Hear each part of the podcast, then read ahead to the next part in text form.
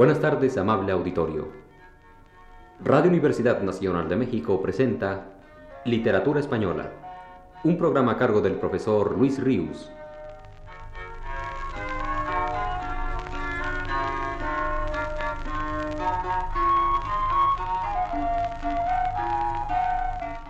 El profesor Luis Ríos nos dice en su último texto, Durante un lapso de 15 años, el que va de 1921 a 1936, Pedro Garfias dejó de escribir. Tras la publicación de su libro El ala del sur, al que dediqué las dos últimas pláticas, el poeta enmudece como tal, extraña, prolongadamente. De ese mutismo vino a sacarlo una circunstancia terriblemente dolorosa y brutal, la guerra civil española. Entonces Garfias sintió despertar dentro de sí una potente incitación que espoleó sus nervios, sus músculos, su inteligencia. Violentamente sumergido en la acción, defendiendo la causa noble del pueblo, anduvo en las trincheras, fue soldado y comisario, luchó de principio a fin, hasta que el éxodo de la derrota lo arrastró detrás de los Pirineos, hambriento y desolado. Y aquel estallido cainita de 1936, no sólo a la acción guerrera, sino también a la creación poética, impulsó a Garfias. Su sensibilidad en extrema tensión volvió a sentir la necesidad del canto. Pero este, nacido ahora de una experiencia inmediata y sobrecogedora, fue muy distinto del que se recogía en el ala del sur. El cristal de la literatura estalló en mil pedazos al impacto del hierro de la guerra. La palabra escueta, dura, desnuda, inmediata, acalló el sonido frágil de la greguería. Poesía fue entonces la de Pedro Garfias, más que comprometida.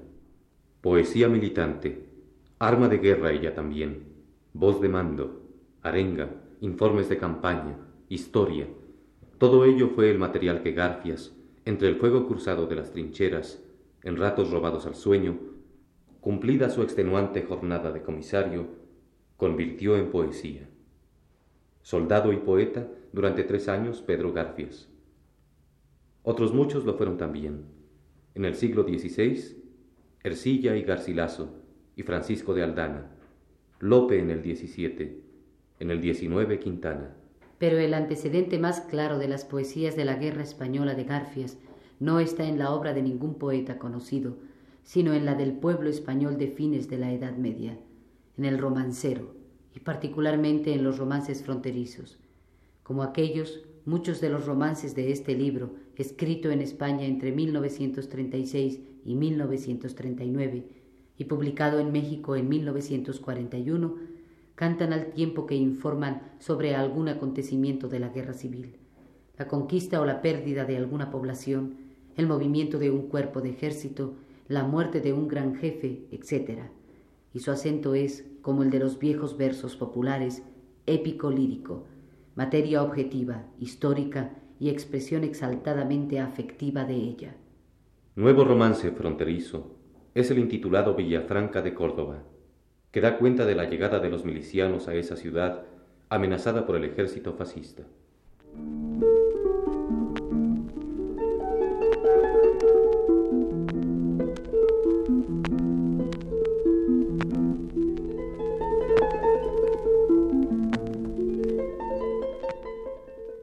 Siesta de mi Andalucía, dobla la mieso espinazo bajo la caricia lenta de un airecillo cansado. El sol calienta los sesos y va tumbando los párpados. Por calles de Villafranca, silencio de luto y llanto, voces de la libertad relumbran como relámpagos. De lo alto de la sierra, con ojos que vieron muerte, y abiertos dejó el espanto, brillantes de nuevo júbilo, vuelven a mirar sus campos. Que a Villafranca de Córdoba llegaron los milicianos, milicianos andaluces, hombres duros y tostados, que defendieron sus tierras con el furor de sus brazos, y ahora vienen con fusiles a matar a los tiranos. El comandante Aguilar, profesor y diputado, con la voz y con el pecho abre ríos de entusiasmo, escuelas y bibliotecas, parapetos y blocaos. Ruedan la plaza las mozas, alborotan los muchachos, por las esquinas asoman su gravedad los ancianos. A vista del enemigo, cara a cara al renegado, recobre el pueblo su aliento y su pulso esperanzado, que a Villafranca de Córdoba llegaron los milicianos.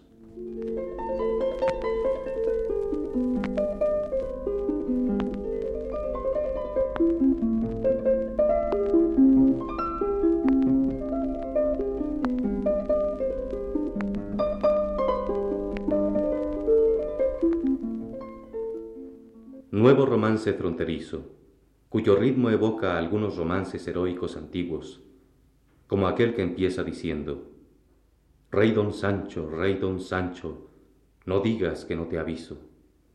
Es también el romance de la defensa de Pozo Blanco de Pedro Garfias, brioso y emocionante.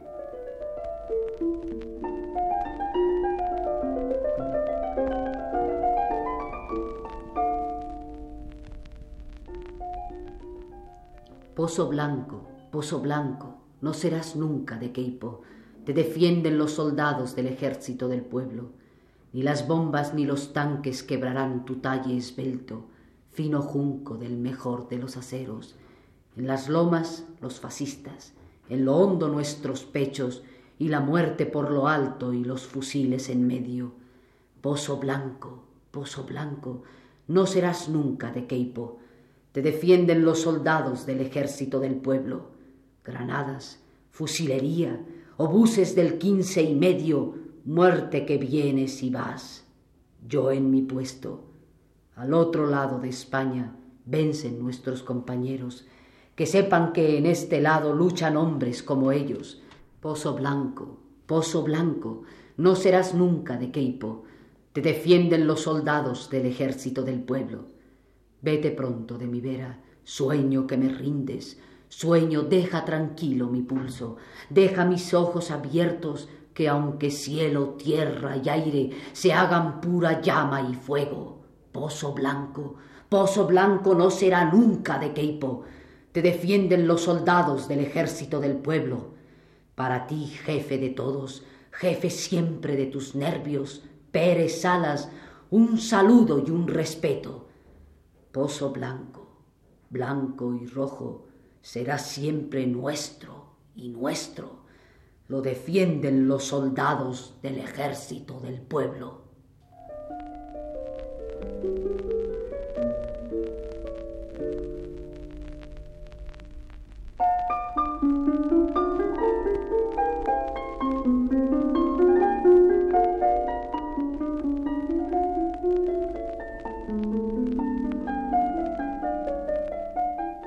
Ejemplo glorioso y después símbolo de la resistencia del pueblo español, acosado por los traidores y por los ejércitos de Hitler y de Mussolini, fue Madrid.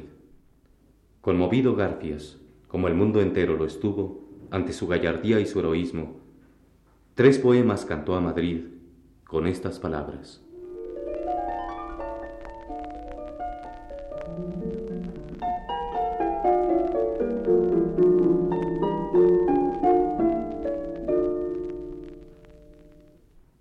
Déjame mirarte bien, con mis dos ojos abiertos, Madrid de las casas rotas y del corazón entero.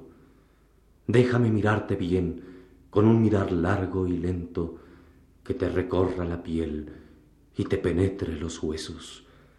Que cada herida en tu carne abra una herida en mi pecho, que cada lágrima tuya fluya por mis ojos ciegos, ciudad abierta a la muerte por la tierra y por el cielo, déjame mirarte bien, que quiero llevarme dentro para mil eternidades tu recuerdo. Bajo la metralla bullen las mujeres, bajo la metralla los hombres trabajan, bajo la metralla descansan los viejos y los niños juegan bajo la metralla. Graves, sobrios, serios, bajo la metralla, sin miedo ni alardes, sin prisas ni pausas, con el ritmo justo, con la cotidiana razón de su vida, razón del destino, bajo la metralla. Quinientas noches en vela, como montaña de plomo pesando sobre sus párpados, que ha enrojecido el insomnio, tienen a Madrid en pie sobre un pedestal de escombros. Solo, con la muerte enfrente y con la vergüenza en torno. Qué tranquilo su ademán, qué transparente sus ojos, que ya no velan los sueños y no fatiga el reposo. De pie sobre sus entrañas, que no hay cimiento más sólido, mira el bullir de sus hijos en un despertar glorioso. Derrama París su llanto demagógico. Londres arropa en su niebla los deslumbres de su oro. Madrid espera y espera sobre un pedestal de escombros, sin sus collares de luces y entre sus mármoles rotos. Espera y espera y mira por encima de sus hombros.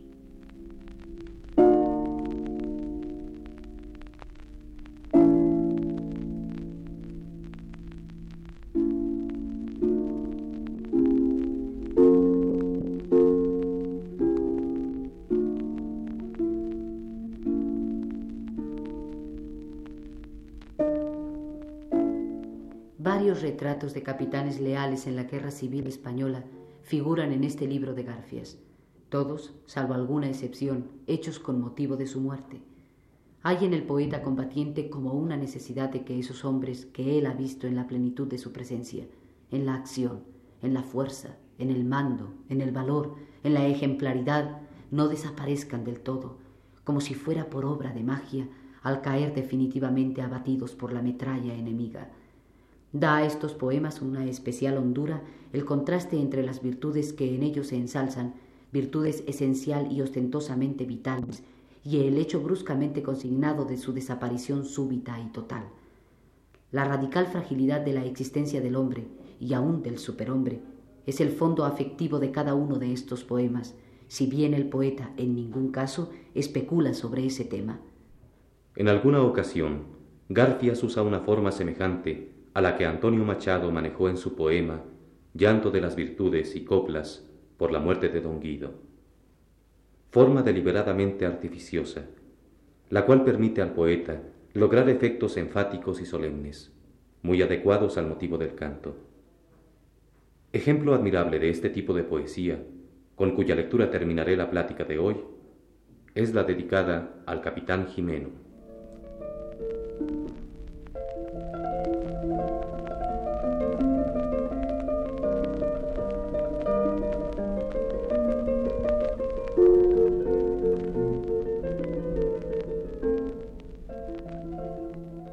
Mirada azul de Jimeno en cara de niño bueno, mirada de azul cuajado, de azul acero templado, tan inocente bajo la paz de la frente.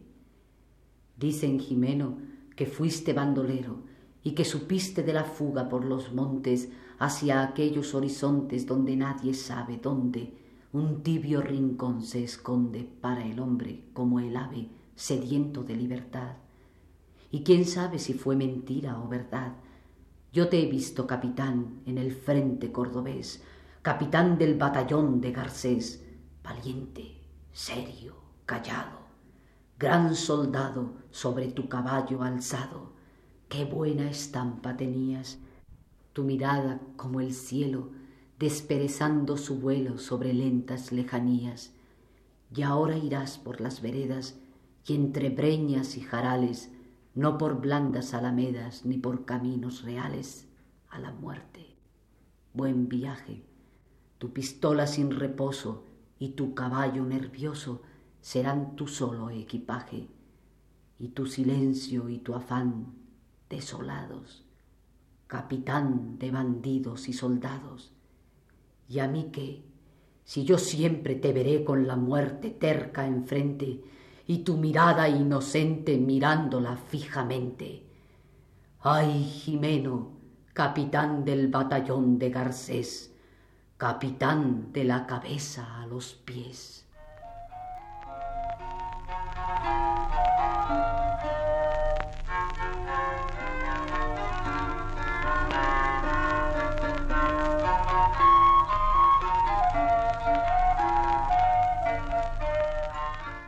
Radio Universidad Nacional de México presentó Literatura Española, un programa a cargo del profesor Luis Ríos.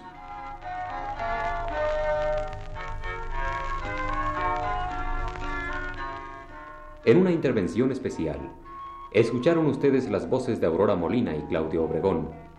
Agradecemos su atención y les invitamos para el próximo viernes a las 18 horas.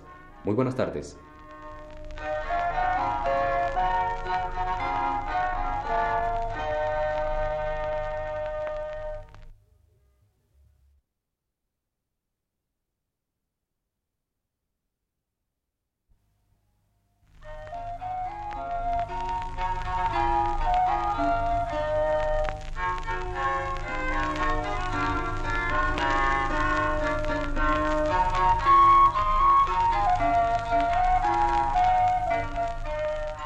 Buenas tardes, amable auditorio. Radio Universidad Nacional de México presenta Literatura Española, un programa a cargo del profesor Luis Ríos.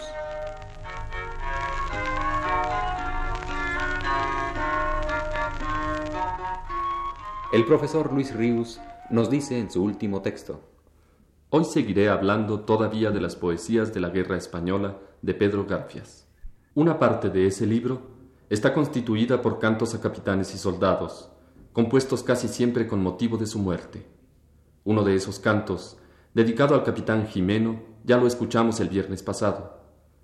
Y comentaba yo a propósito de esta serie de poemas de Garfias. Hay en el poeta combatiente como una necesidad de que esos hombres que él ha visto en la plenitud de su presencia, en la acción, en la fuerza, en el mando, en el valor, en la ejemplaridad, no desaparezcan del todo como por obra de magia al caer definitivamente abatidos por la metralla enemiga. Da a estos poemas una especial hondura el contraste entre las virtudes que en ellos se ensalzan, virtudes ostentosamente vitales, y el hecho bruscamente consignado de su desaparición súbita y total. La radical fragilidad de la existencia del hombre y aun del superhombre es el fondo afectivo de cada uno de estos poemas, si bien el poeta en ningún caso especula sobre ese tema. Otro de estos poemas canta la muerte de un joven guerrero leal. Su título es Leopoldo Escudero Aviador y dice así.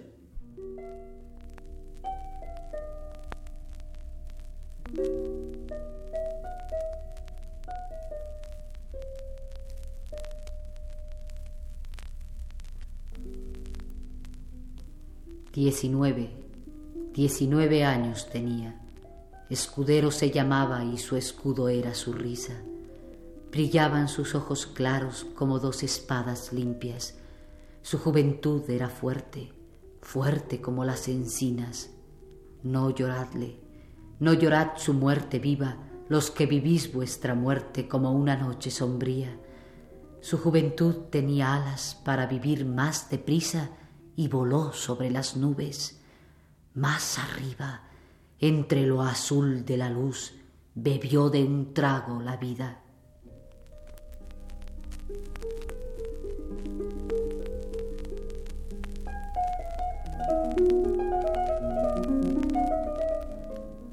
A Durruti, al teniente Ruperto Ceballos, a Añé Dormé, comandante Castillo, al capitán Caamaño, Lina Odena, comandante Vázquez, son títulos de poemas que responden a esa misma incitación lírica.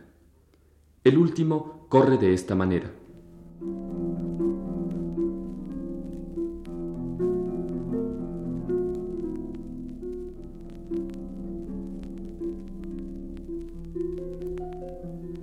Comandante campesino, qué valor supiste echarle. En la vida y en la muerte, comandante, Tú sabías del esfuerzo que hace luz los pedernales, y hace espigas los terrones, y hace dar fruto a los árboles. Trabajando bajo el látigo de los rudos temporales, no hubo piedra más sufrida que la piedra de tu carne. Sangre roja de tus venas, sangre y sangre de este pueblo que es España, derramaste, sobre el surco con sudores, sobre el campo con coraje, te cogieron prisionero te mataron una tarde. Siete ojos te miraban igual que siete alacranes. Tú tranquilo, puño en alto y adelante, con un viva la República restallando contra el aire, puesto en pie como una roca, por la muerte penetraste. Comandante campesino, qué valor supiste echarle en la vida y en la muerte, comandante.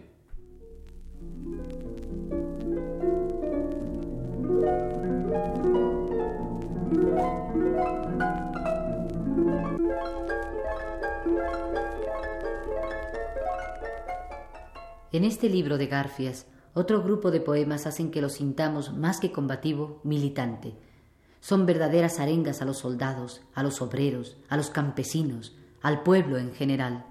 Esa circunstancialidad de la que nacen y que los ha convertido al paso de los años en documentos muy significativos de aquella hora terrible vivida por los españoles, no impidió que muchas veces alcanzaran una altura lírica perennemente mantenida. Ese es sin duda el caso, entre otros, del poema intitulado A las Brigadas Internacionales, que dice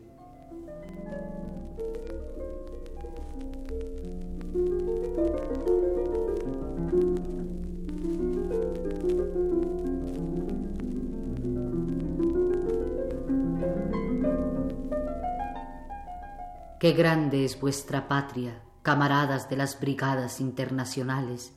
Le da la vuelta al mundo, donde posáis la planta encontráis tierra abierta, cielo claro, calor de sol cordial para vuestras espaldas, corazones hermanos. Ahora estáis en España. ¿La veis? Fue un pueblo grande y el destino le recortó las alas mientras dormía al sol como un lagarto. Ya solo era una mirada humana hacia el cielo profundo y un anhelo que era a la vez recuerdo en la mirada. Sobre las nubes negras, cuervos de tres países acechaban. Y vosotros llegáis. Habéis llegado. Estáis ya con nosotros, en España, en las trincheras de la España heroica. La muerte se derrama a vuestro alrededor, os ciñe, os cerca. Desde las islas de las barricadas abrís caminos nuevos con proas de metralla. La gente os ve luchar y se sacude se crispa, se arrebata, todos a una contra ellos, todos a defender España. Vosotros lo sabéis, una profunda raya atraviesa fronteras, rompe mundos, parte en dos los países y las razas, del lado allá el fascismo, la injusticia, del lado acá la libertad, la patria.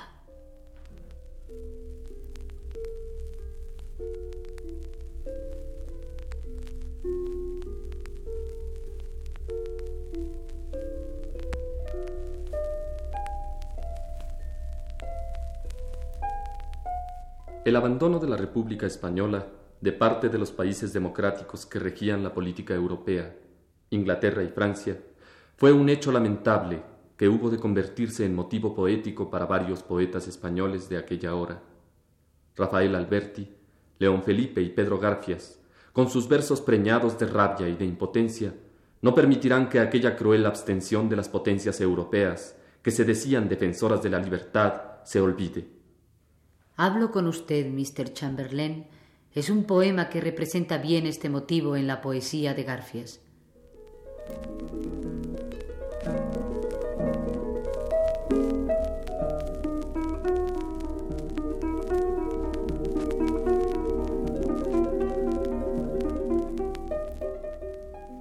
Cuando hayáis descansado, mister, de vuestros vuelos.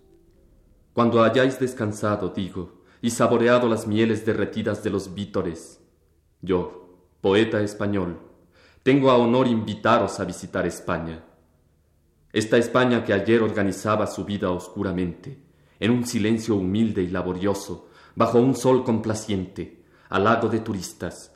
¿Cuántos ingleses, cuántos he visto en primavera desperezar su niebla bajo el cielo de España? Y ahora sacude al viento sus raíces empapadas de llanto barro español y sangre de españoles. Príncipe de la paz, las multitudes y las campanas gritan vuestro éxito. Vuestro fin de semana merece mil respetos. Y hay en vuestras palabras tonos de voz humanos que enternecen los pechos. Yo me imagino a vuestros niños, rubios, con los ojos azules, echando a vuestro cuello sus brazos delicados. Pero hay niños morenos, morenos y famélicos, con ojos como lumbres, mirando a un cielo bronco de metralla. Y no hay paz en el mundo, príncipe de la paz, porque hay guerra en España.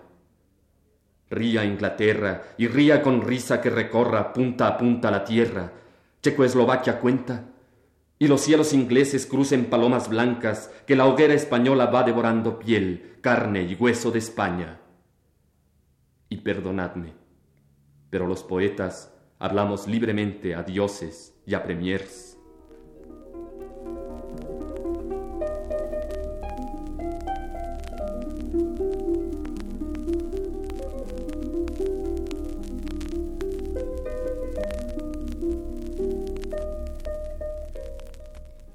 La poesía renace en Pedro Garfias con la Guerra Civil Española y renace con un nuevo acento, con un sentido más cálidamente humano. Y de esta poesía, la del libro que termino de comentar ahora, bien se puede decir, como lo ha dicho Juan Rejano. La palabra por la cual se expresa sabe de batallas sin armamento, de los bombardeos de las ciudades indefensas, de la furia, del hambre, de la agonía, y los innumerables hombres caídos que en vida la oyeron hubieran podido testificar que con ella la muerte tenía un resplandor de gloria, a través del cual brillaba una extraña y dulce lucecita de amor. ¿Qué más? Si eso es todo lo que el hombre que también lleva dentro el poeta puede dar a la verdad, a la poesía, en el instante de perderse o de salvarse para siempre.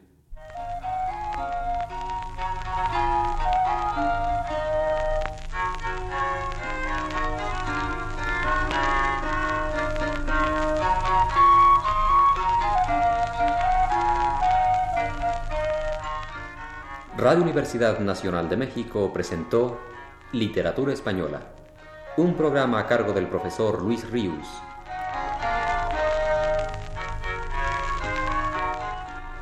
En una intervención especial, escucharon ustedes las voces de Aurora Molina y Óscar Chávez.